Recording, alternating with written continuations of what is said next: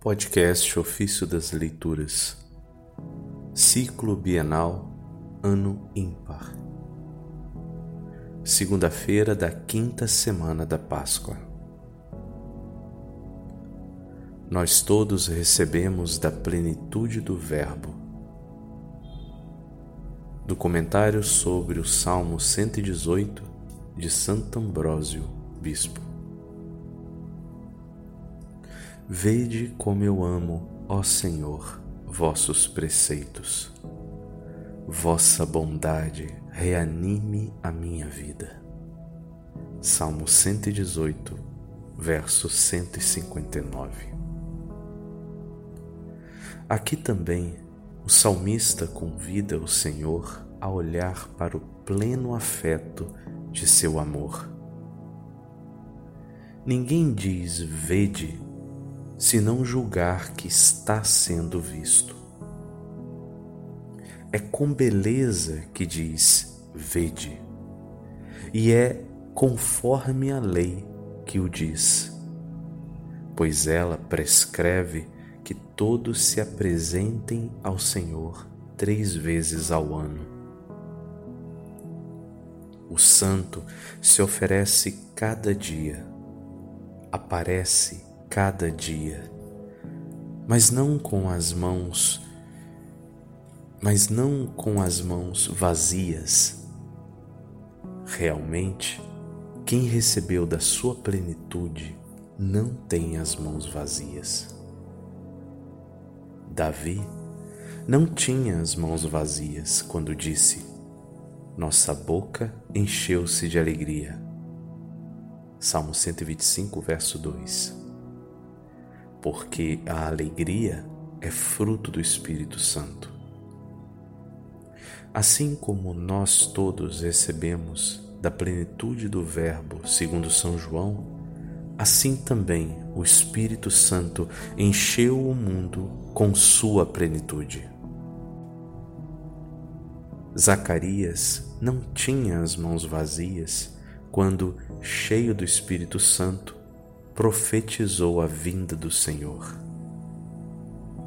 Paulo não tinha as mãos vazias, ele que evangelizou com infatigável empenho e estava repleto ao receber dos Efésios o perfume de suave odor, a oferenda que agradava a Deus.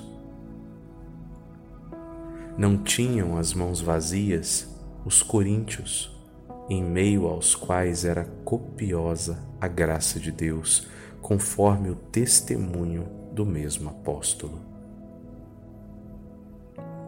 Davi se oferecia a Deus diariamente, mas não de mãos vazias, podendo assim afirmar: Abro minha boca e aspiro largamente.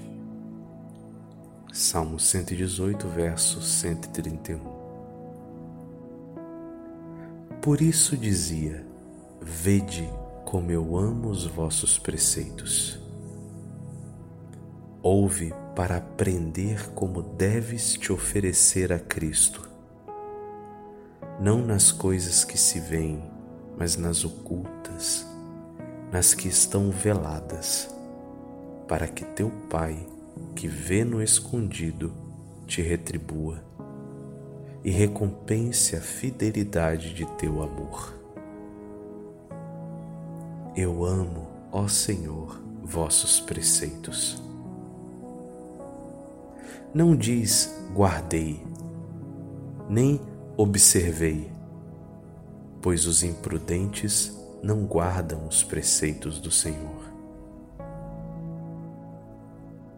Mas quem é perfeito na inteligência, perfeito na sabedoria, ama-o que é mais do que guardar. Pois guardar, o mais das vezes, é característico da necessidade e do temor, ao passo que amar é característico da caridade. Guarda quem evangeliza. E quem evangeliza de bom grado recebe uma recompensa. quanto mais não receberá aquele que ama?